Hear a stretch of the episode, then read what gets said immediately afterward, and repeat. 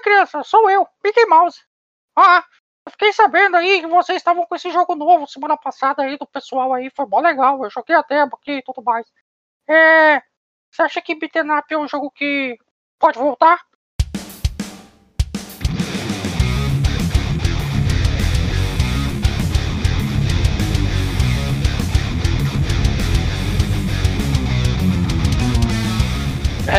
É, meu amigo Mickey, bem-vindo de volta. Sim, os jogos de beat'em up estão voltando com tudo. Mas para falar de jogos, falar dessa alegria que era jogar os jogos de videogame, eu trago de volta os meus amigos Dinho.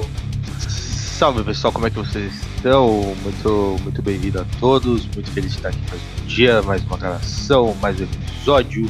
E beat'em up, vamos a porrada de todo mundo com canos de de coisas e, e, é isso. E vamos bater em todo mundo. Não vamos não. É, amor. É isso. E aí? e também o Noguês. Cara, o Dinho, o Dinho parece estar tá gripado, né? Tá bem aí, Dinho? Tudo tranquilo?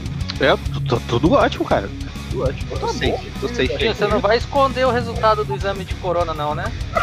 Não, cara, que isso, que isso. Não. Pô, também quando mostrar, tu esconde o CPF e RG, por favor. Aham, aham, aham. Bom, gente, muito bem-vindos ao PDG, o nosso Papo de Gamer, nosso querido, amado, tão gostosinho Papo de Gamer. Estamos aqui para mais uma semana. Chegamos em maio, gente. Sim, estamos em maio, né? Nessa luta contra a Covid-19, o coronavírus.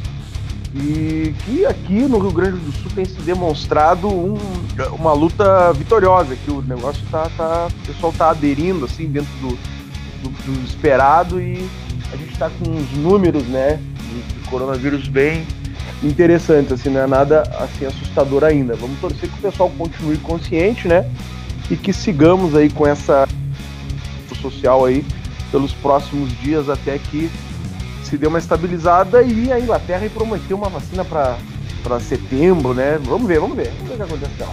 Mas é isso aí, gente. Sejam todos muito bem-vindos. Hoje estou muito ansioso por esse podcast Vamos falar hoje sobre um game aí que eu estou ansiosíssimo. Estava, né? Estava, porque consegui jogar agora ele no dia. Uh, uh, no último dia de abril, consegui uma cópia do game ali lá na Steam e estou jogando um fenomenal, um fantástico, um incrível Streets of Rage. Sim, gente, esse jogo que é o clássico, classicíssimo, como diria o Chaves, do Mega Drive. Uhum. E que nós vamos falar hoje sobre ele. Cara, eu falava o nome do jogo errado, cara. Eu falava Street of Rage. Isso muda o sentido do jogo, o sentido do, do nome do jogo, né? Sim, Porque sim. Streets, né? Streets of Rage lembra que são ruas ali, né? Seria de repente um bairro, um lugar todo, né? Que envolve street, não, seria uma rua específica, né? Então vamos é. o sentido do game o sentido do nome do jogo. Mas é isso aí, gente. Sejam todos extremamente bem-vindos ao Papo de Gamer. É, o Noguês já avisou aí que a gente vai falar bastante desse jogo novo.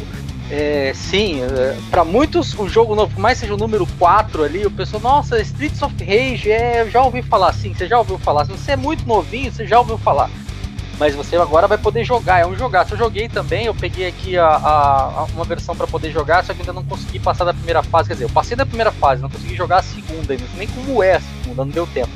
Mas é, o jogo é bem bacana, o jogo é bem bacana. A gente vai falar sobre isso sim, mas depois do, do da vinhetinha. Chama a vinhetinha, diretor.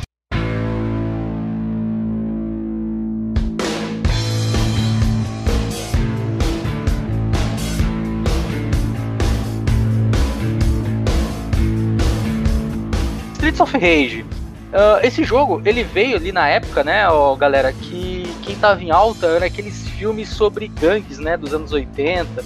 Daí tinha Robocop que falava sobre isso, tinha até música do Michael Jackson falando sobre isso, né? Inclusive uhum. o Streets of Rage original, o golpe especial que você soltava lá era você chamar a ajuda do Robocop, né? Ele vinha lá do canto da tela lá e dava um tiro de bazuca. Que, que ah, cara, é verdade, verdade né? Então, Streets of Rage é isso. É, é uma época que, assim, hoje para você, né, você tem lá, tem 20 anos, você não faz a menor ideia de por que foi feito daquele jeito e por que, que é daquele jeito. Mas nos anos 80 dizia-se, né, que existia muita gangue de rua, e eram as gangues dos bad boy que, que controlava a rua, e aí a polícia tinha medo dos caras, não sei o que. Então, se você quiser assistir o, o, o Robocop original, você vai, vai entender um pouquinho que o Robocop foi criado justamente porque os policiais não queriam trabalhar à noite, porque a noite era muito perigoso em Detroit. Uhum. Mas, enfim, é, os jogos, esses jogos de, de beat'em up da época, eles tinham muito essa, essa referência, né? E o Streets of Rage era isso, era um, uma cidade onde tinham dois policiais, inicialmente, né? Que juntos eles, com mais um outro amigo, eles se juntaram para poder derrotar a gangue lá, que era a gangue que tomava conta da cidade. Você vê que a, o jogo todo acontece à noite, para ter aquela, aquela realidade que as gangues só, só, só atacavam as cidades à noite, tipo como se fosse um, um toque de recolher, assim, quem ficou na rua é vagabundo. Mas, e aí galera, vocês lembram desse primeiro jogo? Eu joguei demais, joguei até meus dedos estourar, mano. Joguei muito, muito, muito, muito. Eu achava o jogo muito bonito, porque ele era muito colorido, né? E eu gostava muito do. Da, óbvio, eu não tinha nem noção dessa, dessa questão de qual é o tipo de jogos, que era beat'em up, etc. Não tinha nada disso. Eu só tinha na minha cabeça o seguinte, pô, é mó legal o carinha, ele consegue pegar um cano no meio da rua e dar na cabeça do cara, sabe? Tipo, eu achava isso sensacional. E era o que eu achava, o que mais me impressionava, por exemplo, é que eu tinha uma. Eu tinha jogado algumas coisas que eram extremamente na mesma linha de altura, né? Então você tinha um personagem onde ele ficava numa altura única.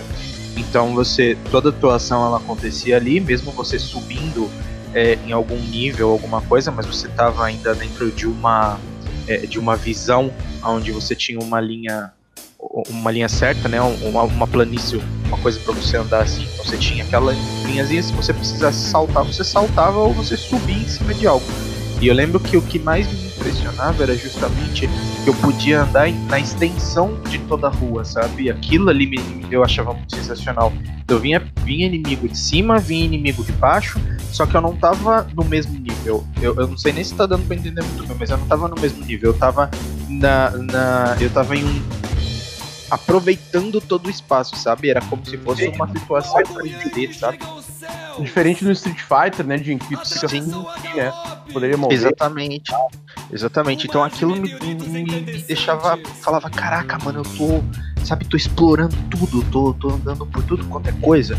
E aí também, óbvio, tinha a questão de que do desafio, né? Você tá andando e vem um carinha na parte de cima da, da, da tela e um embaixo. Como é que eu ia fazer? Qual que eu ia ter que pegar primeiro pra bater primeiro? Qual que, sabe? Eu, eu joguei muito esse jogo. Eu, adorava esse jogo. É, tinha uma. A, a, aquelas coisas de, de tomar bronca em casa porque eu não saía da frente do, do jogo por causa dele. Eu joguei muito. É, não me lembro se cheguei até final nem nada disso, mas. É, mano, o jogo é sensacional e eu fiquei muito feliz com essa, essa volta dele aí. Mas a gente vai falar um pouquinho bastante da volta dele. Mas eu joguei bastante, cara. Eu achava sensacional. Assim. Ed, é, eu também, cara. Eu fui. Cara, é legal assim, ó, a gente dá uma situada pra galera mais nova, que tem muita gente, né? Gurizada que, a gente, que escuta a gente aí. Uhum. Uma situada, gente, um momento histórico que isso acontece, tá? Ah, essa chegada dos, desses beat'em up, assim, né? Desses games de, de briga de rua, assim, ele se consolidou ali no iníciozinho dos anos 90, tá? Então, ali no início dos anos 90, o que, que aconteceu, gente? Surgiu o Final Fight, que era, assim, um- um- uma grande revolução da Capcom, né? Aí, viu? Alô, alô, Capcom! Se liga aí, ó, uma boa brecha pra vocês entrar aí com uma nova versão de Final Fight, gente. Vamos lá, vamos curtir, né? E então ali por 89, anos 90, 89, eu sei que foi antes do Street of Rage, tá? Antes do Streets of Rage surgir lá no Mega Drive, ele surgiu nas máquinas arcades, nas máquinas de fliperamas, né? Então nós tínhamos aquele jogo bonito, assim, era um gráfico muito legal, coisa que a gente não via nos games, né? Ah, pra gente poder jogar ali com dois players, né? Pegava dois personagens e saía pelo mapa no Final Fight. E nós só podíamos jogar no fliperama. Só que como era da Capcom, a Capcom tinha uma grande parceria com a Nintendo na época, o que, que eles fizeram? Portaram o ah, ah, Final Fight pro Super Nintendo. Só que aí, gente, o que, que aconteceu, né? Eu fui com sede ao pote para jogar o game. Era legal, era divertido. Não tinha um personagem, né? Isso, né? E além de não ter um personagem, ele também uh, diminuíram a, a, a, o gráfico do game, a parte gráfica era uh, reduzida, assim, por causa do console do PlayStation.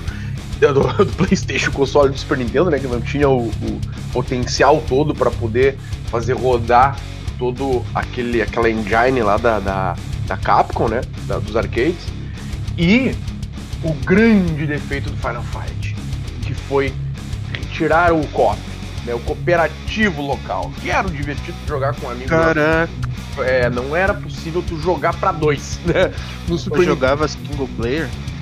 É, gente, vamos lá. Antes, antes, da gente, antes da gente xingar o, o pessoal da, da, da Nintendo e o pessoal da Capcom, é assim, imagina que nós tínhamos uma placa de, é, que era dedicada ao jogo e ela era totalmente preenchida por esse jogo. Então era uma placa que tinha, sei lá, 8 MB de capacidade e esses 8 MB era só pro jogo. No videogame, parte dos poucos megas que tinha, que não chegava a 8, se eu não me engano, acho que era 4 mega, o, o, o, o, espaço que a gente tinha dentro do videogame tinha que dividir o sistema operacional e aí o jogo, tá? É, fora todas as outras técnicas que deveriam ser utilizadas. Então, na hora que os caras foram fazer o porte, eles foram fazendo assim, tá, dá para fazer o quê? Aí, aí, eles pensaram, ah, deixar com gráfico de Double Dragon não vai rolar, porque o pessoal tá acostumado com aquele gráfico do, do, do CBS, né? Isso, era um beat'em up famosinho também, né? É, não, ele, ele foi um dos primeiros, né? E aí ele era bem famoso justamente por causa do co-op e tudo mais, mas ele era graficamente era muito inferior ao, ao Final Fight. E aí os caras pensaram assim, cara, o que, que a gente faz para colocar isso no videogame? Primeiro, tira um personagem. Se você tirar um personagem, você já está economizando aí, fora sprite, fora movimentação e código, praticamente 30% do jogo, né? Então você tá 30% do jogo assim, 30% de programação do jogo. Então você tirou aquilo já diminuiu, vai caber mais coisa dentro do, do, do, do jogo né, em si. Aí eles pegam e falam assim, tá, mas e agora? O que, que a gente faz? Porque o jogo era. O jogo dá pra jogar em dois. Você, se colocar em dois, vai ser o mesmo problema de ter outro personagem. A gente vai ter que colocar mais renderização mais lá dentro. Então, tipo, tira, faz, faz o jogo ser single player. E aí eles lançaram, né, o, o Final Fight, você só podia jogar ou com o Agar e o Guy. Guy, não, desculpa, o Code, porque dentro da história lá parece que os dois eram mais importantes, né, pra, pra Capcom. Só que isso, tipo, deu um pouco de rage, porque a galera queria jogar com o Guy. Aí a solução da, da, da Capcom foi fazer o Final Fight Guy, onde ele tirava o code e deixava o Guy. Mas a mesma coisa, você joga single player e você, não, você só pode escolher é, entre dois personagens. Foi, foi malabarismo, né, Zegler? Malabarismo, é. cara, malabarismo que a galera fazia na época lá para poder portar os games, que era uma coisa muito complicada, né? Questão de processamento e de espaço em game. Mas essa questão então do, do Final Fight, né? Eu trouxe essa questão do Final Fight, nós falamos Street of Rage por quê? Porque daí, um ano depois do lançamento, que se eu não me engano foi em 91 ali, ou 92, ou até 90, não lembro exatamente o ano, mas exatamente, assim, muito próximo de um ano depois, surgiu Street of Rage, porque aí que criou essa competição, né? Pô, a SEGA viu ali, né, com o Mega Drive, pô, a gente tem um concorrente forte lá e nós não temos algum, um, um game do nível ali do, do, Final Fight. Não temos nada, né? Não temos nenhum beat'em up pra botar na roda aí. Vamos produzir o nosso. E os caras produziram então Streets of Rage. E qual era a grande, o grande diferencial do, diferencial né, do Streets of Rage, então? Eles tinham esses especiais, né? Que o Pneu Zengler falou agora há pouco, podia trazer um, um Robocop lá, jogava um míssel lá no meio de um tiro de bazuca no meio dos inimigos, tudo para limpar os inimigos ele, e ele tinha, né, a questão do multiplayer, ele tinha o co-op local. Nossa, é. aquilo ali fez uma diferença gigantesca, né, cara? Uhum. E outra grande. Bom, eu, cara, eu, você sabe, né? Eu sou, sou músico, sou formado em música. E a música, para mim, ela tem uh, uma, um, um, essencial. Um valor, né? Um valor muito forte, assim, na minha vida, em todos os sentidos. E nos games, obviamente, eu não consigo deixar de notar a trilha sonora. E a trilha sonora do Streets of Rage do Mega Drive é de arrepiar. É de arrepiar. O cara, assim, ó. Eu ah, não vou lembrar agora o nome do, do, do japonesinho lá que fez a trilha. Eu vou olhar no o Koshiro. Koshiro, Yozu Koshiro. Exatamente. O cara, ele, ele, ele se empenhou tanto, mas tanto na trilha, game que ele exigiu que o nome dele aparecesse na introdução do jogo. Então se tu abre Streets of Rage ali, bem embaixo ali no Mas, caras, vamos lá. Né, dois detalhes disso aí, né, Naldias? Primeiro que o Final Fight, ele também retratava esse negócio de gangue de rua, né, e, e essa guerra de poder. Lá, pelo menos, o negócio era, era de outra forma, era tudo de dia e tal, mas ainda era a mesma coisa, gangue de rua, policial corrupto, etc e tal é, Streets of Rage seguiu a mesma, a mesma ideia, porque isso era o que vendia filme na época, né? Você lembra que os filmes do Charles Bronson era isso, né, ah, velho? Tipo, isso vendia. E aí, aí a gente pega assim, a, a, trilha sonora. A gente já falou sobre a trilha sonora dos games na, na, no episódio que a gente falou sobre a arte. Não era fácil, não é que nem hoje você pega, pega uma música MP3, jogava lá e botava para rodar. Não, não era assim. As coisas tinham que funcionar num chip específico, e cada aparelho tinha seu chip por mais que o, o produtor musical fosse o mesmo para diversos jogos diferentes, para cada aparelho que ele botasse a mão, ele tinha que trabalhar aquela música. Assim como a gente falou sobre a música do Echo the Dolphin lá atrás, a gente fala é, é a mesma coisa aqui. O cara, né, o, o Koshiro, ele, ele deve ter feito um trabalho genial pra música. Sair aquele, aquele rapzinho do Streets of Rage, não deve ter sido um negócio que ele pegou e falou assim: peraí que eu vou empilhar a nota aqui e botar. Não, não foi, gente. Foi uma parada trabalhosíssima, né? E o negócio ficou muito bom. Não que a música do Final Fight seja ruim, é boa também, mas é que a, a música do Streets of Rage ela tem tudo a ver com o cenário que você tá jogando, sabe? Tipo, você se sente lá dentro. Ela envolve, é, é, né? É meio é, Journey, assim, da, da qualidade. Isso, é tipo, ela, ela traz esse. Eu acho que ela dá aquela animação, aquele gás que você precisa para poder estar tá fazendo uh, toda. toda todo, todo o cenário e tudo mais, ele te dá o gás e ele vai te envolvendo com cena, com toda, toda a estrutura que você tem que fazer, todo, toda a porrada que você tem que dar, ele vai te juntando, sabe? Vai, vai, vai unindo todas as coisas. É, é, é, ele mistura a tela com a cor, com o personagem, com a movimentação, com o cenário, ele consegue dar aquela englobadona geral no negócio, é sensacional. E assim, né, você vê que a, a, música ela passa por alguns eventos. Por exemplo, você tá na, começou a fase daquele rapzinho lento, tu, tu, tu, você tá ali batendo e tal, de repente você chegou numa cena de mestre, o negócio fica frenético. Tipo, começa a tocar um, uma parada bem mais, bem mais forte, assim, bem mais rápida. Aí você termina, toca uma música de, de level de, de, de level complete, né, cara? Cara, tipo, é, o conjunto da obra, no final, uhum. é, é satisfatório demais, entendeu? Tipo, uma parada muito legal, muito gostosa, né, cara? De, de você é, jogar e viver isso, né? Sim. Com certeza. Ele é, assim, ó, eu acho que é um, grande. Um grande diferencial do Streets of Rage, então, é essa questão pra época, né? De conseguir botar um co-op local ali pra te jogar em casa com a galera e ter essa trilha sonora fenomenal, né? A mecânica do jogo também, gente. A mecânica era muito legal, assim. Ela uh, uh, casada com a jogabilidade, né? Se tornou assim. Porque a mecânica e a jogabilidade é mais ou menos. Né, uma, uma, uma depende da outra. E as duas formavam uma harmonia muito gigantesca também, algo assim grandioso, que trazia muito. Era muito prazeroso jogar o game, né? Porque ele te colocava num ambiente que era um ambiente, como o Zengler falou agora, uh, assim. De, de, de clima local, assim, da época, né? De, de, de filmes, enfim. E dentro desse ambiente trazia essa trilha sonora, essa jogabilidade maravilhosa e gráficos bons pra época, né? Então foi algo assim realmente que, cara, foi incrível, foi incrível. Tanto é que a SEGA meteu dois, botou o três, depois foi, foi socando Streets of Rage um atrás do outro. Né? É, depois que você botou a mão na fórmula, deu certo, você vai, né, cara? É. É, isso aconteceu com o Sonic, é, Mario. Mas aí tá, Zé, isso aí que tá, cara. O Sonic ele é feito até hoje, seus filmes de cinema em fevereiro. Né? E games saindo e tal. E, cara, isso tudo só vem depois do 3. Morreu, velho. Mas acho que tudo, todo né? beaten up morreu, né, cara? É, Porque é, a gente pegou uma fase que eu chamo de fase obscura que é a, a, a, troca do 2D pro 3D, que foi quando a Sony baixou a regra de que ela não ia lançar nenhum jogo 2D na plataforma dela, que ela falou que o videogame dela era, era, era poderoso demais para rodar um jogo 2D. E hum. que é, é, essa limitação só caiu com o Castlevania Symphony of the Night, que pegou e deu um tapa na cara da Sony, e depois, depois cuspiu e deu outro tapa na cara de novo. Porque era um jogo 2D que vendeu muito mais do que qualquer jogo que a Sony lançou na mesma época e vendeu pro Saturno, né? Que é para dar mais ainda a, o tapa. Então, É, assim, é, Eu esperava no Esse- Saturno, né? Streets of É, aí- 4 no Saturno. é, então, aí o que que acontece? Nessa época eles estavam focados em fazer jogos 3D. E aí, meus amigos, a gente teve algumas bizarrices em, questão de beaten up 3D. A SEGA lançou o dela. O melhor que ela lançou foi o Die Hard, que era um jogaço, que tinha no fliperama e tudo mais, que era o do filme Duro de Matar. Muito legal, vá demais.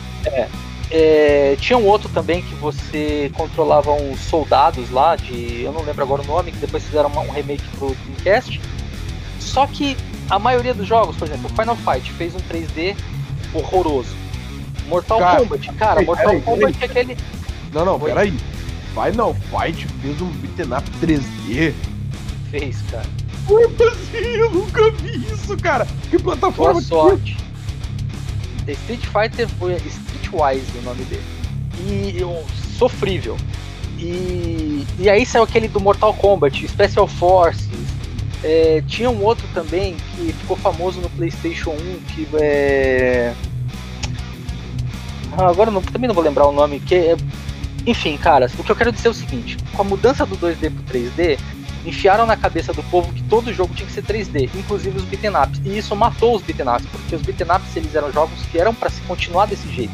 Isso Uhum. só voltou a ser revisto quando começaram a sair jogos do tipo Castle Crashers, que foi mais um tapa na cara, que foi- foi pra Uhum. dizer assim, gente, beaten up ainda vende, beaten up é bom, beaten up é divertido, mas a fórmula é essa Sim. entendeu?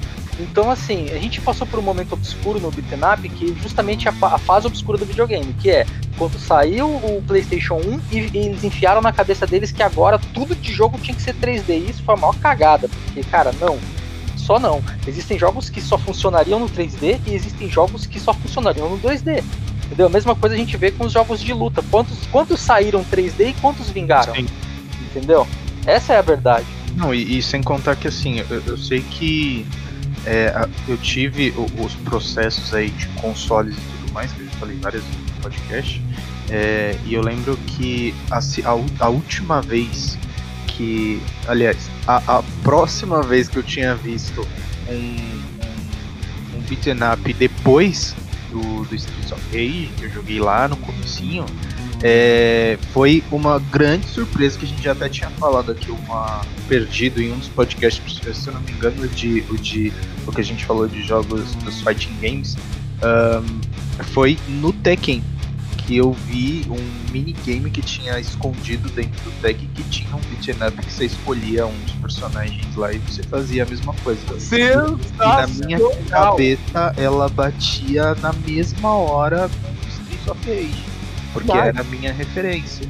Então assim, Aham. ao invés de você, por exemplo, é, fazer a luta convencional dentro do minigame, você tinha essa. Se eu não me engano, era como se fosse um Survivor, o, o, o beat'em up do, do, Tinha vários modos, Do- tinha vários modos, Jim. é, e, e aí você ia caminhando, você escolhia um determinado personagem que você que- queria, que você gostava, e, você, e era exatamente a mesma coisa, sabe? Tipo, você entrava exatamente na mesma coisa anterior, óbvio, com a, melhoria de gráfico da época, com, com toda a estrutura e tudo mais, mas tinha lá dentro. Então eu lembro que eu, eu fiquei extremamente feliz com aquilo, e aí eu intercalava entre dar porrada de um jeito e dar porrada de outro.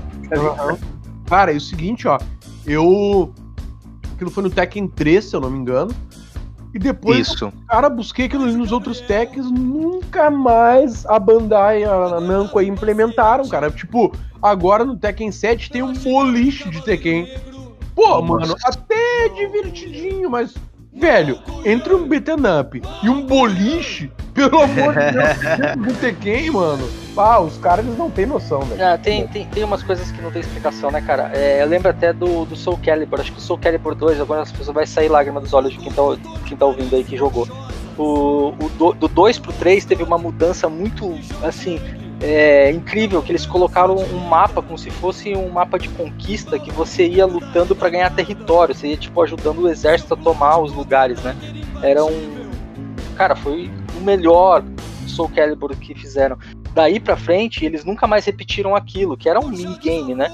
Aham. E, e só fizeram jogos padrão, com lutinha, lutinha, lutinha, lutinha. E, cara, a série morreu. E sabe aquele negócio, tipo, cara, aquilo, por mais que a pessoa não quisesse jogar o, o jogo de luta, assim, mas muita gente jogava aquela, aquela, aquela coisinha, aquele pedacinho, que era muito divertido. Aham. Infelizmente, né, a- o pessoal não, não seguiu. Mas é, é a mesma coisa. é- é- o que, que acontece aí, na verdade, é mais ou menos assim, né, cara? Nem sempre a equipe que fez um jogo é a equipe que vai fazer o outro. Então, É. aí o- a equipe que pegou agora não vai olhar pro que foi feito atrás do que deu certo. Ela só vai pegar, sentar em cima do, do, do brainstorm do que é o qual é o core do jogo, o que, que eles têm que entregar. O resto dane-se. Entendeu? Então, É. e- esse é o maior problema de você fazer jogos pra frente depois de muito tempo, né? É... Acontece essas coisas. Agora, no caso do, do, do- do Streets of Rage, não, ele foi praticamente produzido o mesmo jogo o tempo todo pela mesma equipe, inclusive o mesmo, o mesmo é, diretor de, de música e tudo mais. O que, o que deixou o jogo muito fiel do 1 ao 3. Agora, depois que passou essa época, que foi que começou a parte, a parte obscura, onde não tinha mais o interesse em fazer jogo 2D, esses caras foram fazer outra coisa. né? Cara, e olha só, o Streets of Rage 4, lançado aí agora, dia 31 de abril, ele tem ali a função de jogar ah, com a trilha sonora clássica, cara. Demais. Seleciona Não, ótimo, eu vi isso, ótimo. E joga com a mesma, com as mesmas músicas lá dos dos anos 90. Demais. Nossa, ótimo. Gente, vamos fazer o seguinte, eu vou chamar um intervalinho, daqui a pouco a gente volta. Chama, chama o intervalo aí, diretor.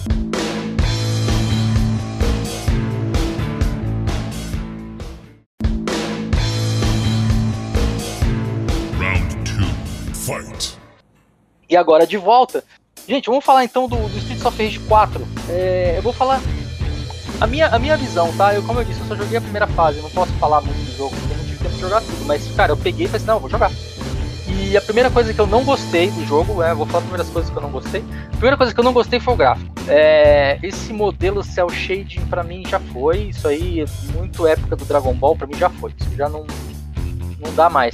Eu acho que eles- eles poderiam ter pensado em sprites mesmo, sabe? É, sprites assim, ou, ou sprites, ou desenvolver um pouco mais e fazer um negócio mais parecido com o que os caras faziam com Street Fighter, sabe?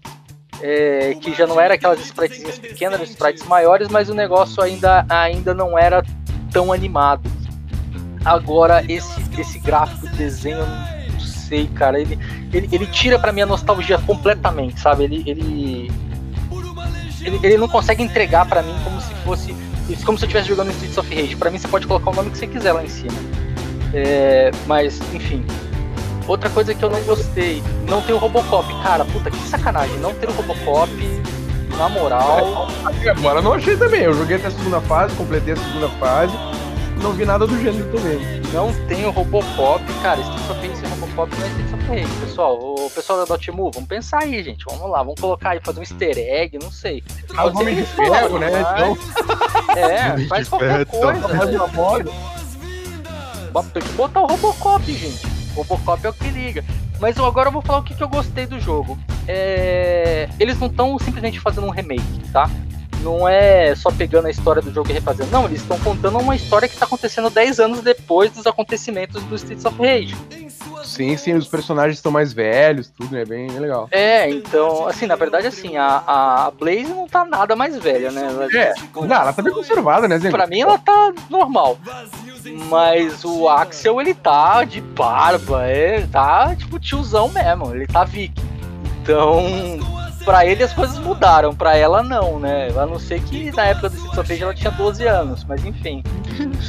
Cara, eu vou, eu vou até tomar dianteira aqui perto do Noguês, porque eu ainda não joguei, eu assisti a live do. Noguês Tá bom, obrigado pela sua participação, E- Dinho. Brincadeira, continua.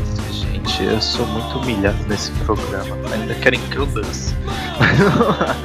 Ah, então por isso que eu vou me adiantar, justamente por conta disso, o Noguês ele vai se aprofundar muito mais. Então, é, eu, a meu gosto, eu gostei da, da- da- do gráfico e tudo mais. Me agradou, eu achei interessante, eu achei que ficou é, divertido. Eu acho que é, entendo a parte de você olhar e falar assim, não encontrar a identificação clássica do jogo, mas eu achei muito legal, achei muito lindo o jogo, achei muito. É, as cores muito interessantes, você tem ainda uma coisa muito colorida, mas uh, você não tem aquela. sei lá, talvez aquela saturação de antes ou algo desse gênero. Eu não sei muito bem explicar, mas é, eu, eu gostei muito, eu achei muito legal. Detalhe de sombra nos personagens, toda essa essa essa estrutura da, da, das cores, o traço escuro que, que a gente tem contorno, eu achei sensacional, eu achei lindo. Então é, é uma parte que eu gostei achei muito interessante. A, a, a música, a trilha sonora que o Noguês comentou sobre a versão clássica, eu achei incrível, foi, foi uma foi uma surpresa enquanto eu tava assistindo assim, mas a, a, música, sabe, tipo, e, tipo, muito legal, muito é, você traz aquela aquela aquela cereja do bolo que nem a gente tava falando, que envolve, que deixa todo no esquema, eu achei incrível. Movimentação também dos personagens, de você tá andando da, da mesma forma, pelo menos até onde a memória ela pode chegar da mesma forma foi incrível. É, achei muito legal também a parte das skillzinhas que eu vi e tudo mais, que vai andando e vai tacando um negócio, tacando o outro. A personagemzinha que tem lá, nova, com a guitarrinha, eu achei aquilo fantástico, cara. Eu achei, achei ela muito bonitinha. Enfim, o jogo, eu achei o jogo muito, muito sensacional. Ele tá já no esqueminha que eu jogar ele, é que essa semana tá não consegui mesmo. Mas é uma, um jogo que sim eu vou jogar tanto pela, pela história que eu, que, eu, que eu tenho, né? Jogo, quanto pela, pelo que foi feito por ele. Eu achei o jogo muito bonito. Achei a, a, a mecânica do jogo também extremamente uh, próxima daquilo que eu, eu, eu tenho em mente. E, mano, deu uma saudadezinha um orgulhozinho de ver aquilo novo para uma, uma uma cara onde pessoal mais novo não, não tendo que ficar reclamando de nossa, que quadrado, gente. Então, eu, eu gostei muito, eu achei muito, muito lindo o jogo, a mecânica muito próxima e, mano, é certeza que eu vou jogar bastante, até meus dedos doer igual antes. Agora eu vou passar pro Nuguês, que agora o Nuguês vai com propriedade, vocês vão ver. É, não, não, não, de que isso, cara. Falou tudo aí já, eu, sobrou quase nada eu ouvir falar. Você é louco? Cara, quando eu, a gurizada falou aí, já no dia ali que saiu o game, já fiz uma live, tá lá no canal, lá tem mais de uma hora de jogo lá. Vou jogar no difícil, tô jogando no difícil, eu digo, não, peraí, fácil, normal, não, vamos no difícil, vamos no... Cara, eu, jogo pra mim tem que jogar no difícil, cara, tem, que sangrar o dedo ali, tem que, tem que passar, passar, tem que passar raiva, passar um pouquinho de raiva. Mas, cara. Tem que dar rage, né? Tem que dar rage. Tem que dar rage, tem que dar rage. Principalmente em vida, Tá, verdade. Mas, cara, tô jogando ali, tá muito legal. Uh, eu gostei, gostei da questão gráfica, assim, assim, vou fazer um contraponto aqui com o Zengler. Eu acho que uma coisa que eu espero muito ainda de beat'em up, espero que alguém traga, é um game uh, 2D, 3D. Né? Eu sei que vocês me entendem. Assim, um, um, que ele tem esse sistema de, de uh, side-scrolling, né? Andando pro lado, assim. Mas com os personagens tridimensionais bem feitinhos, assim. Ah, tipo Tipo ah, É, isso, isso. Podemos é dizer assim. Eu ia... É, é, podemos, podemos, podemos dizer assim. Mas eu ia já usar de exemplo o beat'em up do Tekken lá, do Tekken 3. Uhum. Né? Que, óbvio, né? Tendo uh, com ressalvas limitações uh, de hardware da época. Mas hoje em dia, né, com essas engines novas e tudo mais, ficaria, eu acho que ficaria alguém um, um lance muito legal, viu, Capcom? Viu, Final Fight, uhum. Capcom, Final Fight? Né? Acho que ficaria. Cara, quer ver um exemplo fantástico? Posso dar rapidamente aqui? É. Uh, uh, o Battletoads, que é um outro beat'em up que a Microsoft está prometendo aí para 2020, mas não falaram mais, né? Sabe como é que é? Tô esperando muito esse para jogar também. O Corona ferrou com tudo. É, né? o Corona ferrou com tudo. Até o sal, cara. Cara, é só a gente pegar os gráficos ali do, do, do Battletoads que a Microsoft lançou, os trailers aí, ele tá nessa vibe do Streets of Rage também. Como se fosse um jogo em flash, né, e tal. Cara, pega o sapo do Killer Instinct da Microsoft, velho. Fenomenal, cara. Olha o a, a, a envelopagem daquele personagem, os movimentos, cara, a parte gráfica, 3D. Cara, espetacular! Por que, que não me mete aqueles sapos ali, cara?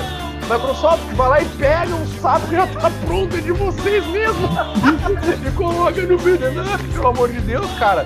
Tá incrível aquele sapo.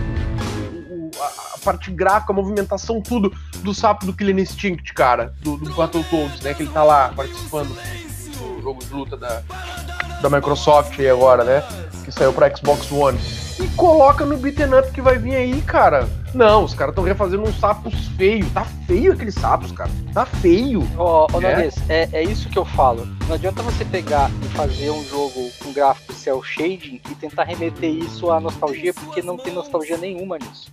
É, se Mas você pegar e falar assim, não, eu quero fazer com os gráficos atuais, cara, dá pra fazer com gráficos do, do próprio é, Instinct. É, é, Dá pra fazer. dá, entendeu? né, Assim, não é, é, não é uma questão de você pegar e falar assim, ah, mas cara, aí a produção do jogo vai triplicar. Meu, vocês estão me cobrando 100 reais no jogo. É, né, pô? Se você tá me cobrando 100 reais aqui, eu acredito que esse jogo deve estar custando uns 25, 30 dólares. Então, assim, você tá me cobrando praticamente por um jogo no mínimo duplo A.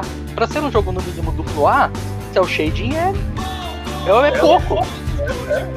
Cara, e é Entendeu? isso que eu digo, entendeu? Porque se tu pega então e, e faz essa atualização, dá aquela nostalgia. O sapão ali lembra muito o sapo do Super Nintendo, cara. Só que, óbvio, bem polido, bem feito, né?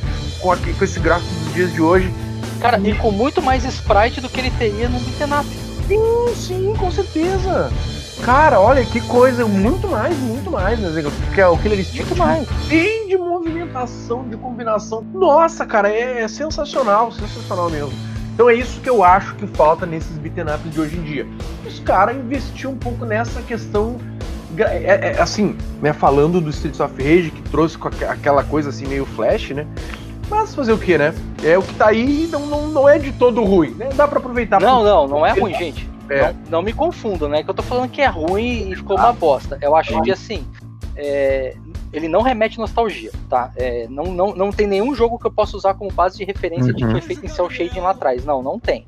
Tá? É, com certeza, é. É, não tem. Então, assim, ele não tá me trazendo nostalgia. Ou seja, ele tá tentando me entregar com o gráfico de hoje algo nostálgico. Então, assim, gráfico de hoje, cel shading não é. Cel shading é jogo de PlayStation 2 da época do Dragon Ball.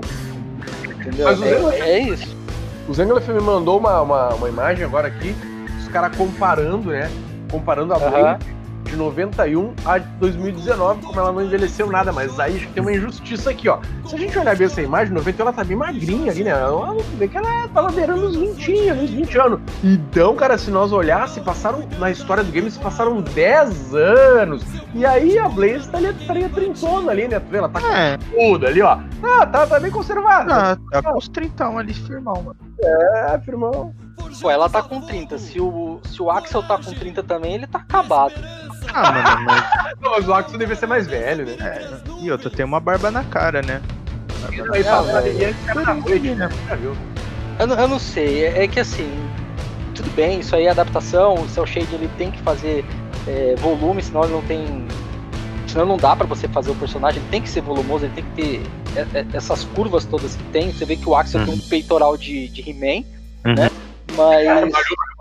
É, mas assim, no, no geral mesmo, no contexto geral, pra mim, como eu disse, não é que tá feio, é que hum, pra mim não entrega, entendeu? Eu acho que eles poderiam ter feito, como o Noguês falou, fazer com o gráfico do Instinct era demais? É demais? Tudo bem, ok, eu, eu aceito que é demais. Mas poderia ter feito com o gráfico de The King of Fighters, Uhum, entendeu? Que não é tão demais e tá bem acima do gráfico da época. é verdade. Então, Cara, né? e tem um beaten up aí que foi pra celular, gente. Fica aí.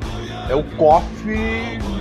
Ah, não vou lembrar o nome agora. Mas busca lá na loja da Play Store lá que tu vai ver o King of Fighters lá, que é beaten up e é sensacional. E é pra celular, demais. É, então. E, é, cara, então assim, é, não, é, não é que seja ruim, sabe? Eu não tô reclamando. Eu acho que o, o preço do jogo é o preço de jogo. Poderia me entregar um negócio melhor, não um negócio cel shading. Tudo bem que, ah, mas você não produz pra saber com o tempo. Cara, não importa. Entendeu? É, eu já vi jogos com esse mesmo tipo de, de, de estrutura gráfica, né? Com o mesmo tipo de estrutura de fases que custa menos.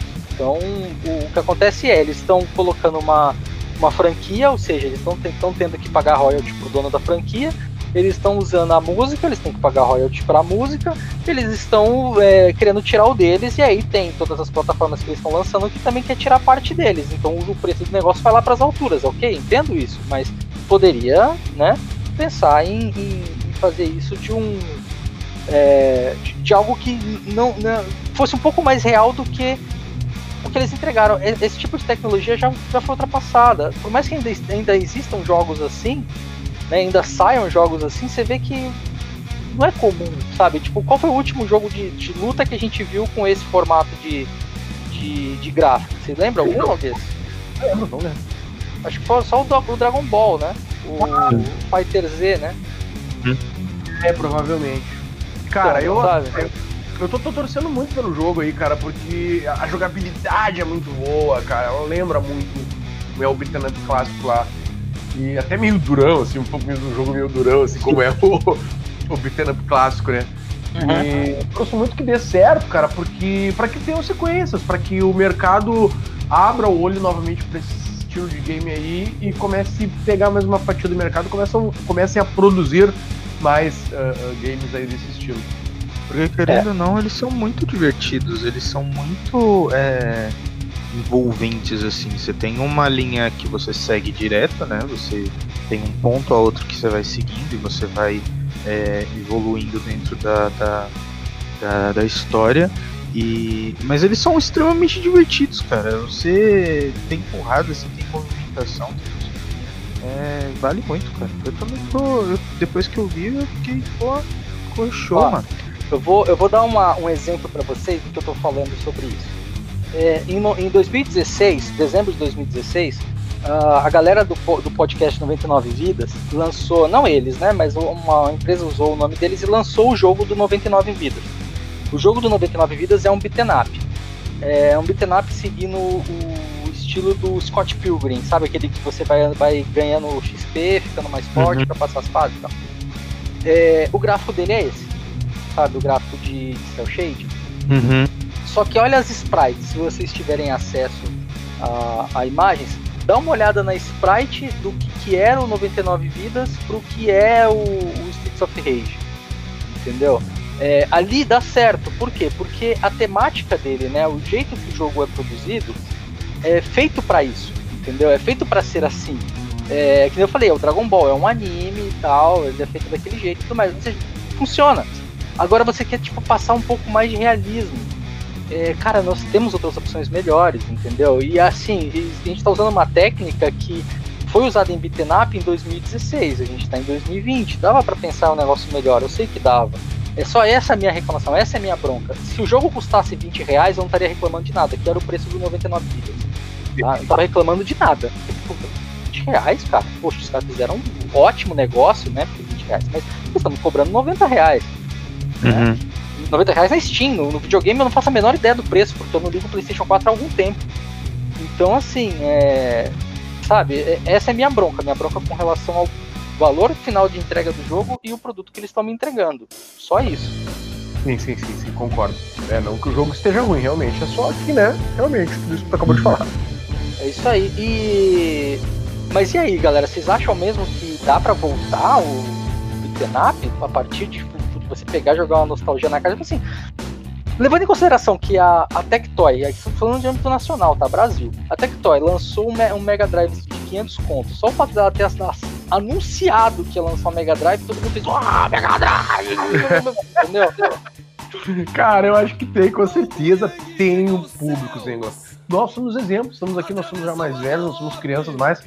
E, cara, a gente tá aí consumindo ainda os produtos, consumindo os games e tem esse público, cara, que segue né, nessa. que tem essa nostalgia né, do lado dos games antigos. E tem gente nova aí que curte também, cara. Não é uma parada exclusividade pra veiaria, né? Você uh, por influência também. Ah, você coloca aí que se você for pegar a média aí, as pessoas que, que curtiram isso, elas devem ter entre seus 30, 30 e poucos anos e tal. E aí você pega uma, uma um senso de que tenha um filho ou algo do gênero. E se você gosta e se você consome, o seu filho vai consumir aquilo, ou pelo menos vai ser apresentado aquilo, né? Então, assim, é, não é uma. Como você falou, não é uma exclusividade da, da veiaria. É, é, é, uma, é uma situação onde você passa por isso. E hoje, eu, eu já tinha falado isso na, na em, algum, em algum podcast passado, a gente está tendo uma. Uma uma onda de jogos de bits baixos até assim, né? Tipo, que você pega o joguinho e você olha e fala assim, puxa, mas ele é tão simplesinho, mas ele é muito legal, sabe? As pessoas, eu acho que elas elas estão dando oportunidade, enxergando de uma forma diferente o jogo com, entre aspas, gráficos não perfeitos é, e se preocupando com a jogabilidade, se preocupando com a história do game, se preocupando com mecânica, sabe? O pessoal tá começando pelo menos eu sinto isso vendo na, na tanto nas lives do, dos colegas que fazem a, a, as transmissões ou gente que está fazendo conteúdo, enfim, é, a gente vê que tem uma, uma, uma onda muito forte, não é muito, é muito é, passável, assim, sabe? Tipo, uma onda bem forte dessa, desse pessoal consumindo esse tipo de material. Então, é, eu acho que sim, acho que é muito válido, muito justo e pode ter sim uma uma, uma chance muito boa em mercado aí. E tanto para quem já consumia quanto para quem for influenciado também, entre aspas, dentro disso daí. É, mas, mas aí, aí, galera, a gente tem duas frentes, né? Nós temos a frente que o Streets of Rage 4 está tentando manter pelo, pelo histórico do que é o jogo, e nós temos a frente do da novidade, que é o que, o, o que está sendo vendido atualmente. Que aí Sim. vai de Scott Pilgrim, vai de Castle Crashers, vai do próprio 99 Vidas que eu falei, uhum. que é um o jogo ele é alterável, digamos assim, a ponto de você customizar o seu personagem do jeito que você quer. Se você quer ele mais forte, se você quer ele mais robusto, quer ele mais rápido, entendeu? Como a gente tava brincando no Castle Crash, eu lembro que eu pensei, ah, eu vou fazer um arqueiro. Ou seja, eu tenho essa opção de fazer. É, no lance do, do Streets of Rage, a mecânica dele vai ser essa para sempre. Você vai escolher um personagem, independente de qual personagem que você escolher, o, o, kit de combate dele vai ser sempre o mesmo do início ao fim. Você não vai alterar isso, entendeu? Você não vai ficar mais forte. Vai ser sempre isso. A dificuldade vai ser baseada no seu aprendizado básico sobre o jogo, assim uhum. como era nos antigos, né? A primeira fase para a última fase, a única diferença é que tem mais ou menos inimigos. É, Agora, nós temos por outro lado esses jogos que são mais, como eu, como eu posso dizer, é, atrelável a um metagame. Né? O que seria? O, o Dinho sabe bem o que é metagame por, pelo fato de que ele joga competitivo. Mas uhum. assim, o metagame é você fazer o, o personagem da classe certa com a arma certa para o momento certo. Sim. Né? Então a gente tem aí essas duas vertentes. A vertente antiga é a vertente que a gente vai jogar casual, ou seja, eu vou sentar com vocês, a gente vai jogar Streets of Rage até o fim, vai bater o final, vai ver os créditos, vai dar um abraço um pro outro e vai embora. Um dia sem se encontrar, uhum. a gente joga de novo. Sim. Agora, se eu pegar um jogo do tipo o Castle Crashes, que é um jogo com metagame, onde é, eu sempre vou precisar do Dinho porque o Dinho é o mago do time. Eu sempre vou precisar do Noguês porque o Noguês é o tanque do time. Entendeu? É, e aí, qual, qual tipo de jogo vocês enxergam que tem mais chance de virar e por quê? Cara, eu eu falo assim, você tem uh, hoje você tem essa, você tem, eu acho que você tem público para todo mundo, mas acho que uh, as, as pessoas elas estão procurando um, um nível de dificuldade que na minha visão é muito mais difícil você se moldar ao personagem do que você moldar o personagem para você, sabe? Tipo, é, você precisa aprender o personagem, você precisa aprender é, essa, é, essa essa dificuldade de passar por aquele determinado lugar com aquele personagem sem ele ser um mago, sabe? Tipo, por exemplo, ou sem ele ter um long, long range, sabe? Então você precisa dar um jeito de passar e você precisa estudar um pouco. Eu tenho notado é, dentro dessa, dentro de todo o cenário e tudo mais, que as pessoas elas estão procurando uma dificuldade que antes eu achava que as pessoas não queriam isso, que as pessoas estavam muito preguiçosas no ponto de deixar as coisas acontecerem o mais fácil possível. Para eu chegar o mais difícil possível é melhor. Então assim, uh, eu sinto uma dificuldade muito maior quando você precisa se moldar ao personagem. É, acho que quando você tem, por exemplo, uma pessoa que, como o Zen falou, ah, o, o, o, o, Dinho é o mago do, do time e o Noguês é o tanque do time, vamos colocar assim. Então, se o Noguês ele é um bom tanker, qualquer personagem que ele pegar como tanker, ele vai ali aprende sobre o personagem ou sobre aquela estrutura que ele está criando e ele consegue desenvolver aquilo que ele tem como conhecimento de tanker. Agora, quando você tem um personagem onde ele tem aquilo e pronto, você precisa é, ter um, uma carga de atenção, uma carga de, de é, aprendizado maior. E eu tenho visto muita gente procurando essa dificuldade no jogo. Não exatamente essa dificuldade, mas é um nível de dificuldade no qual as pessoas elas têm é, se é, apegado bastante. Então eu acho que existe um público bem misto. A gente tem uma, um cenário, uma comunidade bem é, diversificada, assim, num nível de que pode dar certo qualquer, qualquer um dos lados, mas eu vejo é, uma vontade de dificuldade, de, de, de, se desafiar muito maior dentro do que era antes. É, a impressão que eu tinha dos jogos de antes era essa, e acho que o pessoal eles estão tendo essa gana de ter essa dificuldade. Sabe? Oh, só, só um, uma colocação sobre isso. Claro eu, eu já joguei bastante jogo desse estilo, que você o personagem tá pronto e você vai lá e tem que escolher o que tem. É, por exemplo, League of Legends, For Honor, Street Fighter, são jogos assim. O personagem já tá lá, você tem que pegar e fazer o que o personagem tem para fazer. O que fatalmente acontece não é a pessoa tentar se superar. O que mais fatalmente acontece é o famoso metagame. Ou seja, ah, qual que é o personagem do For Honor que bate mais forte ultimamente? Ah, é o, é o Black Prior. Ah, então beleza, vou jogar de Black Prior. E você entra numa partida de 8 players, 7 é Black Prior. E você tá lá jogando de, de, de pacificadora. Aí você fica assim, putz, eu sou o único que não tá jogando com esse boneco. Por quê? Porque você quer ganhar, os outros querem ganhar e eles não estão nem aí o personagem faz. Eles estão querendo jogar com o personagem que tá mais forte. É. É, é, no Street Fighter isso não se vê muito, porque o Street Fighter é bem balanceado. Por incrível que pareça, o Street Fighter é balanceado. É, fazia tempo que eu não falava essa palavra junto com Street Fighter, ele é bem e, né? O Tekken também, eu vejo, às vezes eu vejo as lives do Noguês lá, eu vejo que o jogo é bem balanceado. Tem, tipo, independente do personagem, ele ganha, ele perde, uma luta ele ganha fácil, outra ele perde fácil, não importa. Então você vê que assim, é, é, se o jogo é bem balanceado, a ponto de que você realmente pode escolher um personagem aí, ok. Agora você pega um jogo tipo League of Legends entendeu? Hum. Onde além de você não ter acesso a todos os personagens, os personagens que você tem disponível para poder ter acesso ou que você vai escolher para comprar, nunca vai ser o que você quer, e sim o mais forte. Né? Uhum. Então, assim, será que isso não, também é um problema? Cara, acho que assim, levando em consideração a tua pergunta lá do início, que perguntou a tua pergunta que fez, né?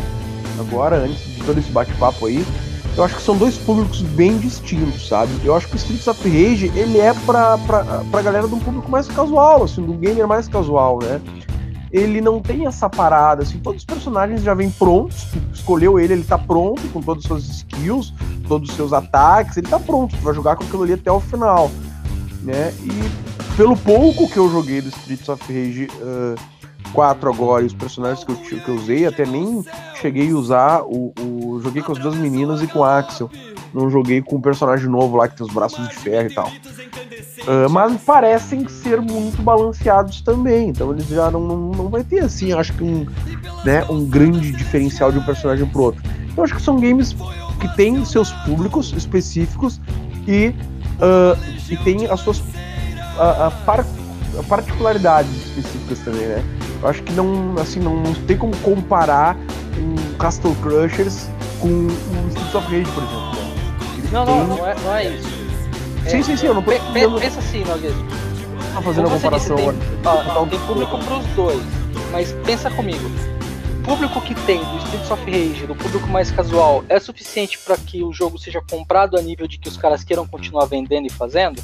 É, essa, é minha, essa é a minha preocupação, entendeu? Por exemplo, o Final Fantasy VII Remake vai, já estão produzindo a segunda parte. Por quê? Porque vendeu horrores.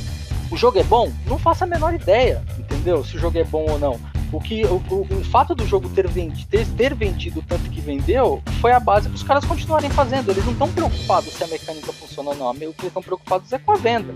Então a minha questão é se esse tipo, esse modelo de jogo, é, o público que tem para ele, o público do, do, jogo casual, ele é o suficiente para que, que você falou, que tomara que venda para que eles continuem fazendo, mas é o suficiente para que as, o número de vendas faça, ainda mais com o preço que tá, faça com que eles continuem querendo investir nesse tipo de jogo pra gente trazer, sei lá, um próximo Golden Axe? Não sei. É, então, cara. Seria é, é complicado, cara. Eu, eu com uma dor no peito, digo que eu acho que não tem público, não. Pra manter assim.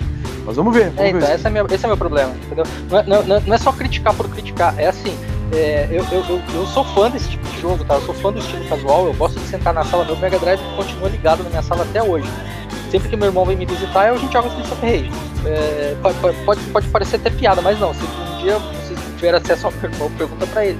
Se joga Streets of Rage, que é um jogo legal, que a gente fica ali algumas horas jogando enquanto a gente tá conversando. Mas assim, é, cara, acaba aí, entendeu? Não, não, não, é um negócio que, tipo, nossa, é, é o novo God of War vai vender. Não, não é. é. Será que investir uma grana, botar o preço lá em cima para vender, vai vender? Eu acho que não. A minha visão, de verdade, é não. Esse jogo, esse jogo por mais que ele tenha parecido hype, nossa, of ele vai flopar na venda, porque ele tá com preço muito alto pro tipo de produto que ele entrega. É isso que me deixa chateado. Poderiam pensar melhor para poder fazer isso, entendeu? Porque eu quero ver o Golden Axe novo. Sabe? Imagina, ah, seria demais, cara. Como não aquele que saiu pro PlayStation 2, tá? Que lá, meu Deus, é sofrível. 2 ou 3, acho que foi o 3. É, pro 3. Sofrível. Então, mas não fazer um, um Golden Axe igual fizeram pro PlayStation 3, né? Fazer um negócio realmente que lembre Golden Axe. Sim, é, justamente, não lembra Golden Axe aquilo, né, cara? tipo, é um, um game de terceira pessoa, o cenário todo tridimensional, o jogo todo tridimensional. Nossa, não, não, não lembra Golden Axe mesmo, né, cara? É, sei lá, acho que só o nome. Ah, também teve outros jogos que seguiram essa coisa, né, cara? Você lembra daquele Altered Beast que saiu pro PlayStation 2, que era a mesma coisa, jogo 3D, nada a ver com Altered Beast, só tinha o nome de Altered Beast. Assim, esse tipo de coisa me chateia, sabe? Porque isso mata uma franquia a gente Sim, não a teve galera... mais. É, a gente não teve mais Golden Axe porque os caras, ah, ninguém que comprava Golden Axe. Claro, véio, você fez uma merda. Você, pegou...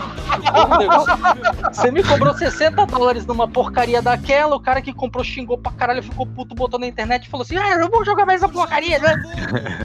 Entendeu? Em compensação, em compensação, um, acho que foi uma galera de fã que fez um, um remake do Golden Axe original pro PlayStation 2. Vocês já viram esse já, ou não? Cara, mas eu me lembro que o cara do Altered Beast era corcunda, né? Muito mal. Gente, vamos fazer o seguinte. Vamos fazer o seguinte, cara. Enquanto a gente tá perdido aqui, eu vou chamar o um intervalinho. Daqui a pouco a gente volta.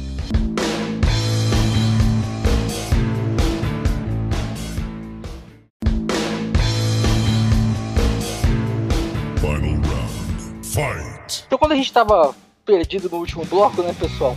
É, voltamos agora muitas piadinhas.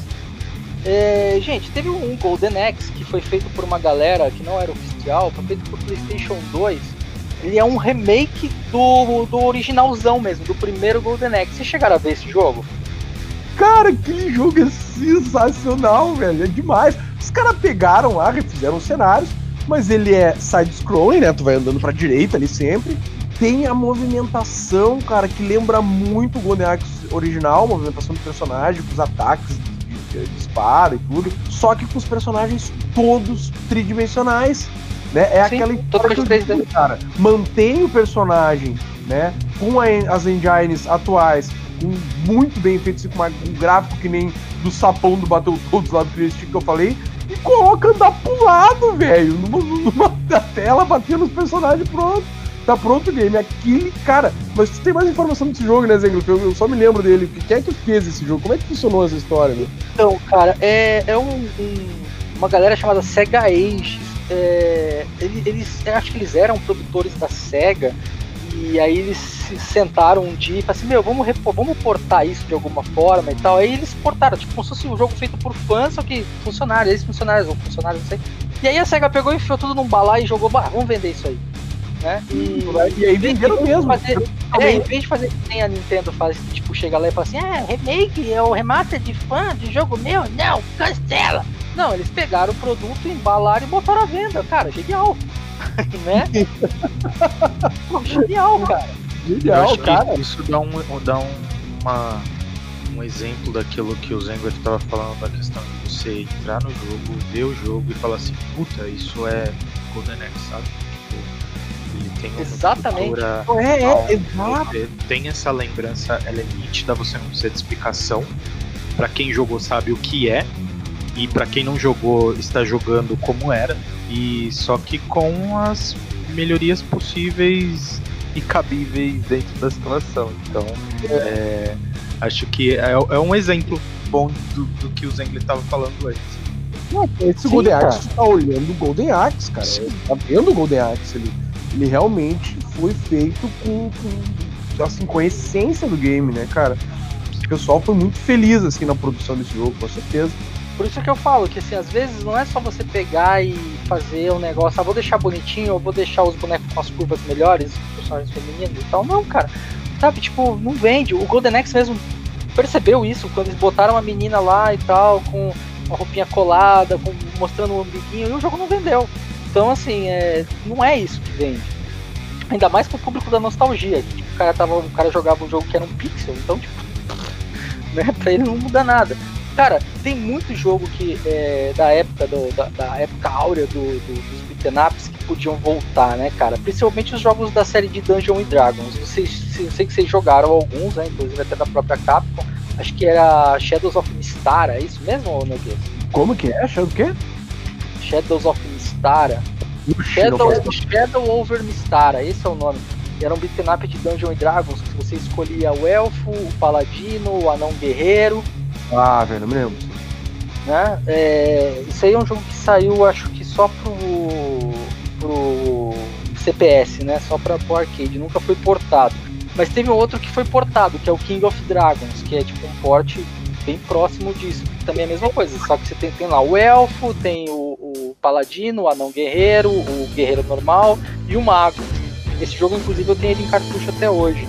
É, caras, esses, esses, jogos, a única diferença de um pro outro mesmo eram as sprites né, e os inimigos que você enfrentava, porque é, a- a- o motor era o mesmo, né, as barras de vida praticamente eram sempre iguais e tudo mais, era só o tipo de jogo que mudava um pouco um pro outro. Mas com relação a trazer esses jogos de volta e, as- e- e os exemplos que a gente teve, principalmente esse do Golden Axe, é, cara, é, o caminho que está sendo tomado é, me assusta, porque eu acho que não vai vender o suficiente para que os caras pensem em fazer um Golden Axe, entendeu? Cara, Zengler, fala só, deixa eu fazer uma pergunta, cara. Esse Golden Axe que tu trouxe aí, que foi feito pelos fãs e tal, mas a SEGA não tinha um projeto de um Golden Axe também, de um remake de Golden Axe, cara? Que até chegou, se acho que era Reborn, uma coisa assim. E, mas que não, não chegou a sair do papel e tal. Não sei, cara. A única coisa que eu sei é que Golden Axe morreu no, naquele do PlayStation 3, que foi uma tentativa frustrada de tentar mudar a franquia para a realidade dos 3D. que, Cara, eu já falei sobre isso. É, o fato de ser 3D não torna o jogo melhor. Enfim. É você gerar um, um trauma, né? Porque você olha e fala assim, é aquilo que você estava falando, a pessoa ela vai olhar e fala assim, ah, eu não vou jogar porque eu, eu lembro que, que foi a última tentativa do Golden Axe, então também não. Caramba, tem massa, velho. Olha o Reborn, muito bom. Então, cara, é, eu, eu vi esse, esse- essa demo, né, essa tech demo aqui, né? É, isso, aqui, isso aqui hoje em dia, se você botar num celular, vai vender pra cacete. É, né? Né? Porque ele tem muito a pegada do joguinho do celular, né? Mas, cara, É, é, o problema é que, assim, geralmente o que, que acontece, né? Quem tentou fazer esse jogo foi um estúdio australiano da SEGA, então já começa por aí. Era uma subsidiária da subsidiária do fim do mundo. É, Eles nem botam o olho. É é a mesma coisa que a Tectoy fazendo as paradas aqui. Não sei, eu já contei pra vocês a história do Street Fighter no Mega Drive, né? Sim, sim. Pra eles poderem é, convencer a Capcom de autorizar a lançar no Mega Drive o jogo, eles tinham que fingir que era do Master System. né? Não, ao contrário, pra autor- autorizar lançar no Master System tinha que Sim. fingir que era do Mega Drive. Aí você, ah, porra, pro Mega Drive não vai rolar, né? Pô, o gráfico, isso aí, Mega Drive. Falou, não, mas tá rolando no Master System. O cara. Entendeu? Então, assim, ou os caras têm que ser muito ligeiros pra chegar e fazer um negócio desse pra convencer e fazer os caras brilhar olho, ou não vai rolar. E eu tenho certeza que o que aconteceu aí foi isso. Ainda mais, não sei quando foi que isso aqui foi desenvolvido, cara. Mas isso deve ter sido desenvolvido muito pouco depois do fracasso do PlayStation 3. Aí. Aí é que a SEGA vai virar e vai falar assim: não quero nem saber dessa jossa. Né?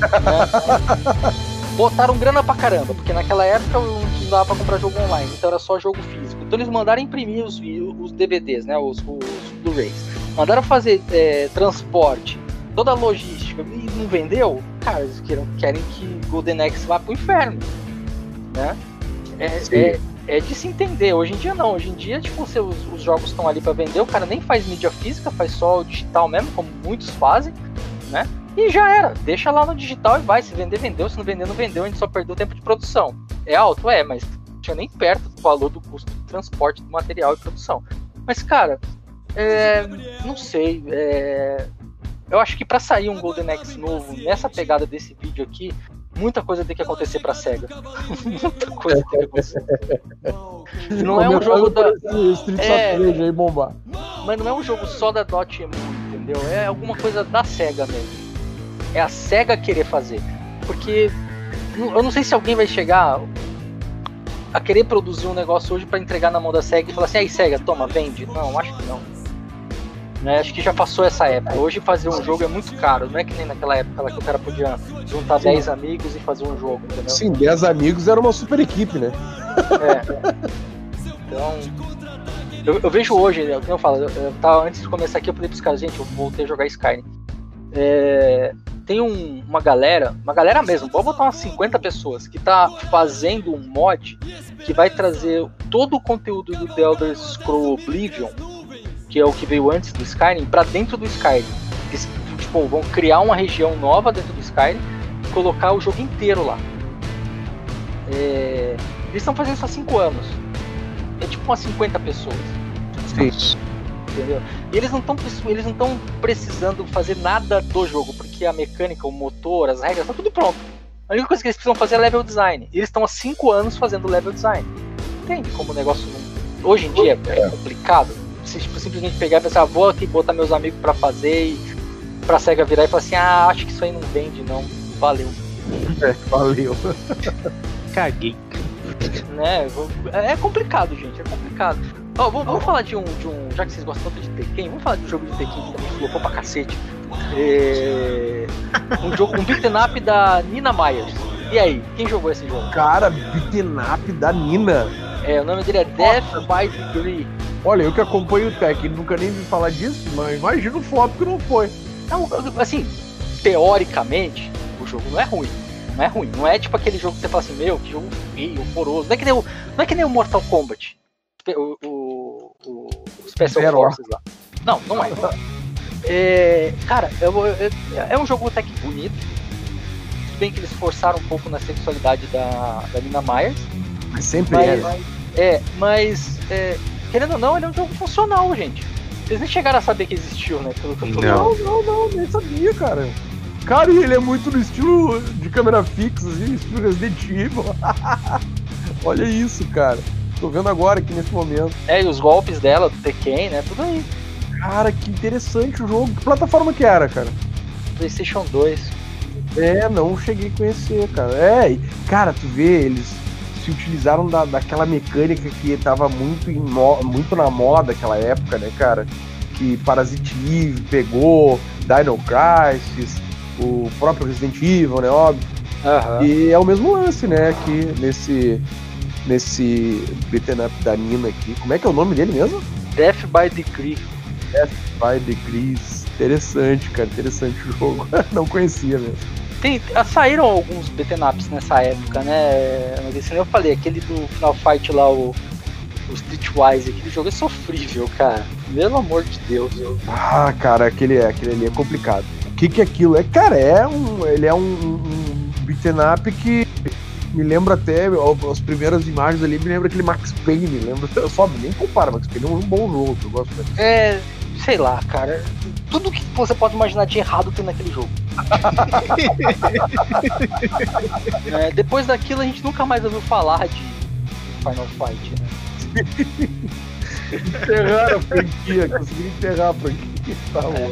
Gente, então vamos lá, só pra, pra recapitular aqui. É, Beaten Up não é um jogo que morreu, é um jogo que vende. E a gente já viu isso porque a gente jogou lá o Castle Crashers, a gente viu outras opço- opções de jogo.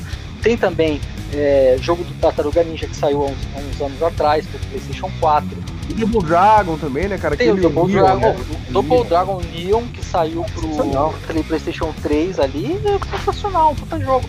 Cara, aquele jogo que, que é RPG, mas ele é beaten up, o Dragon Crawl, depois eles fizeram um, re, um remaster para lançar no PlayStation 4, super jogo, super legal. Ou seja, beaten up vende, beaten up tem público.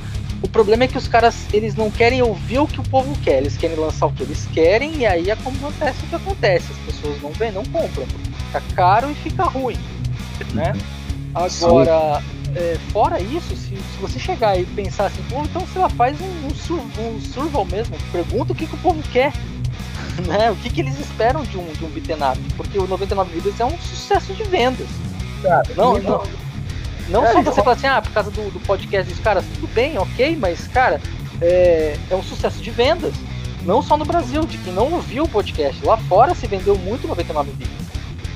Entendeu? É, é o exemplo tá aí do Sonic agora, os os cinemas, né, cara? Sim. A galera parou tudo, deu ouvido que a galera, que o público ah, reclamou ali da envelopagem do personagem, tudo, refizeram tudo e foi um sucesso, né, cara? Bom, vamos, vamos esperar, né? Eu espero que venda pra sair o próximo Golden Axe, né? Vamos ver. Mas, ô Dinho, faz um resumão aí, vai. Cara, eu particularmente joguei muito, é, principalmente o Streets of Rage lá no começo. É, tô bem ansioso para jogar esse novo, porque eu achei ele muito bonito, achei muito legal. Acho que, é como a gente conversou, a gente precisa é, ver o retorno de, de- da comunidade do cenário para ver o que, que esse pessoal vai achar de tudo isso, porque pra gente falar, cara, que da hora, que maneiro, vai dar muito certo, vai dar muito bom, talvez seja meio é, cegueira de gente apaixonada, sabe? Porque a gente tem a nossa história, tem a nossa nostalgia e tem a, essa, essa vontade de que dê certo. É, como eu falei, eu sinto uma, uma parte da comunidade, não sei se tão grande a ponto de fazer com que é, dê essa, essa possibilidade de, de ter desenvolvimento, ter tempo, ter gastos em cima, mas tem uma parte do, da comunidade que gosta muito dessa casualidade do jogo, de você estar jogando mesmo para você poder curtir o tempo, passar o tempo, se divertir. Gostei do resultado que eu vi até agora, é, no caso do Street of Rage, mas a gente tem também aí os exemplos, como a gente mencionou durante todo o tempo, toda a história, pelo menos em algum momento alguém ia lá no meio de um jogo que não tem nada a ver, fala assim, vou botar um vídeo na perdido aqui no minigame só pra ver o que, que vai acontecer.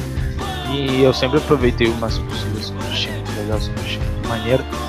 É, é isso que papo incrível, a gente conheceu um monte de coisa que talvez a gente nem lembrava, igual o da, o da Nina aí que o, o Zenglef mencionou por último, então tem muita coisa que é feita, é só a gente dar uma atenção, um carinho. E mais uma vez, mais um podcast, a gente acabou falando agora no final, é, a comunidade precisa ser ouvida, as pessoas, o, o- o consumidor precisa é, ter esse espaço dentro do desenvolvimento, de falar, mano, o que, que você quer?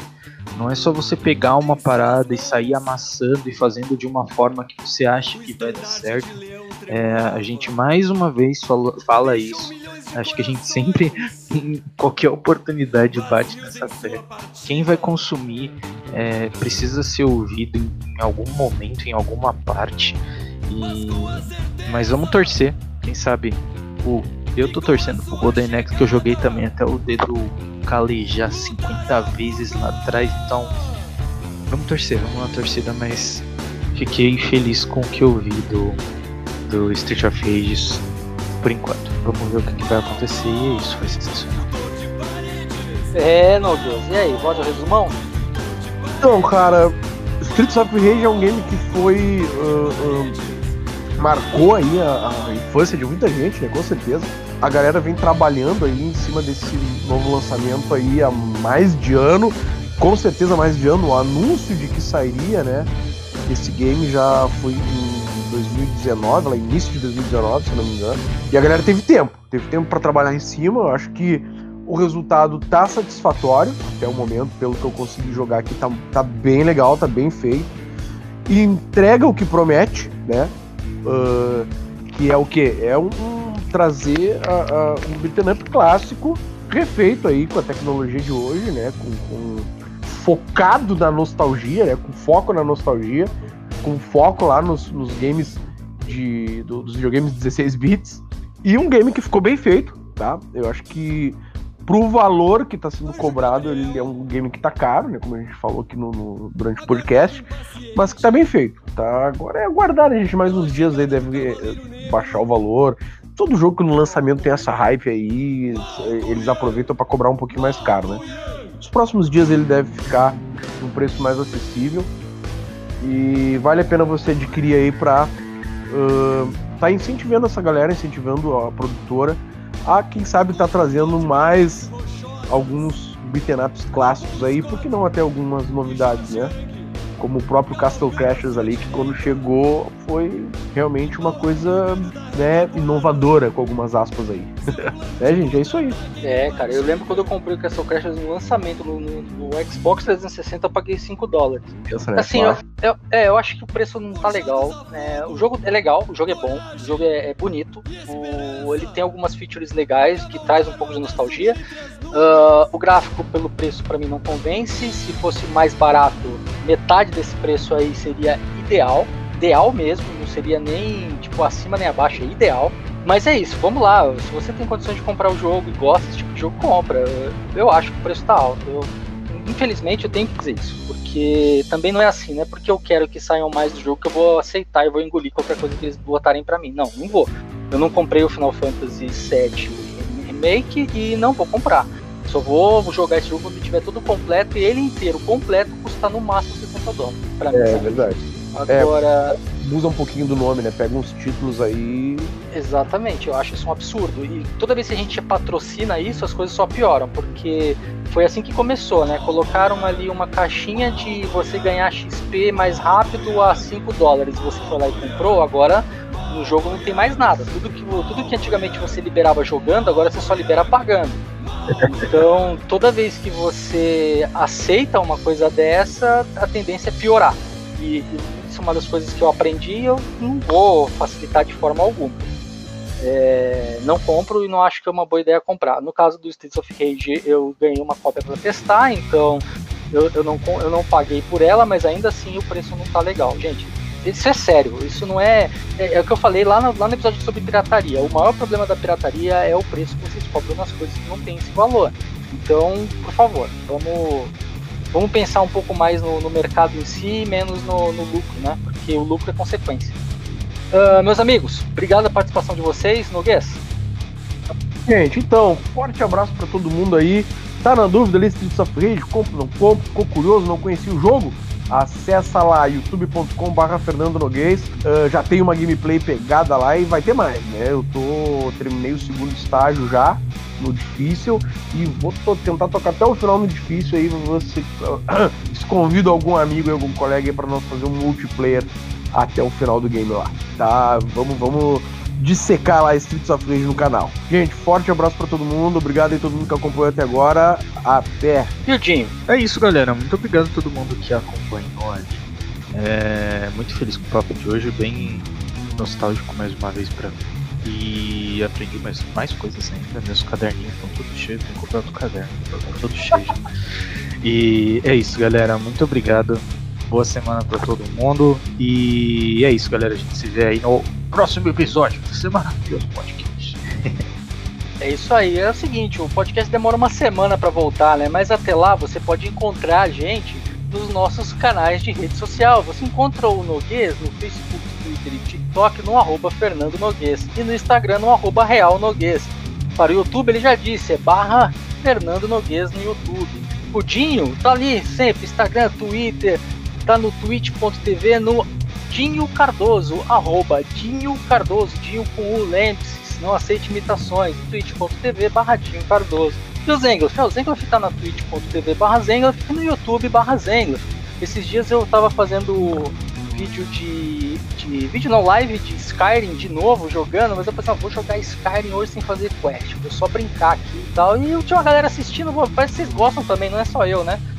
Bom, gente, vamos lá. E manda pra gente e-mail. Eu não tô recebendo e-mail de vocês, entendeu? Começa a mandar e-mail pra gente aí no castpdg.gmail.com. E também tem o nosso grande WhatsApp, que é o 51999968286. 51999968286. Se você estiver fora do Brasil, bota o 55 na frente, que é o código daqui. Galera, muito obrigado pela participação de vocês. Mais uma semana, mais um papo, mais uma conversa incrível. Obrigado a você que está aí cuidando da gente, aí tendo que trabalhar para poder que as coisas não parem. Você que, que trabalha nesses serviços essenciais, meu muito obrigado. Você que não está saindo para trabalhar e pode ficar em casa, meu obrigado também. Você está fazendo a sua parte. É isso aí, pessoal. Aquele forte abraço. Eu sou o Zengloff e esse foi o Papo de Gamer.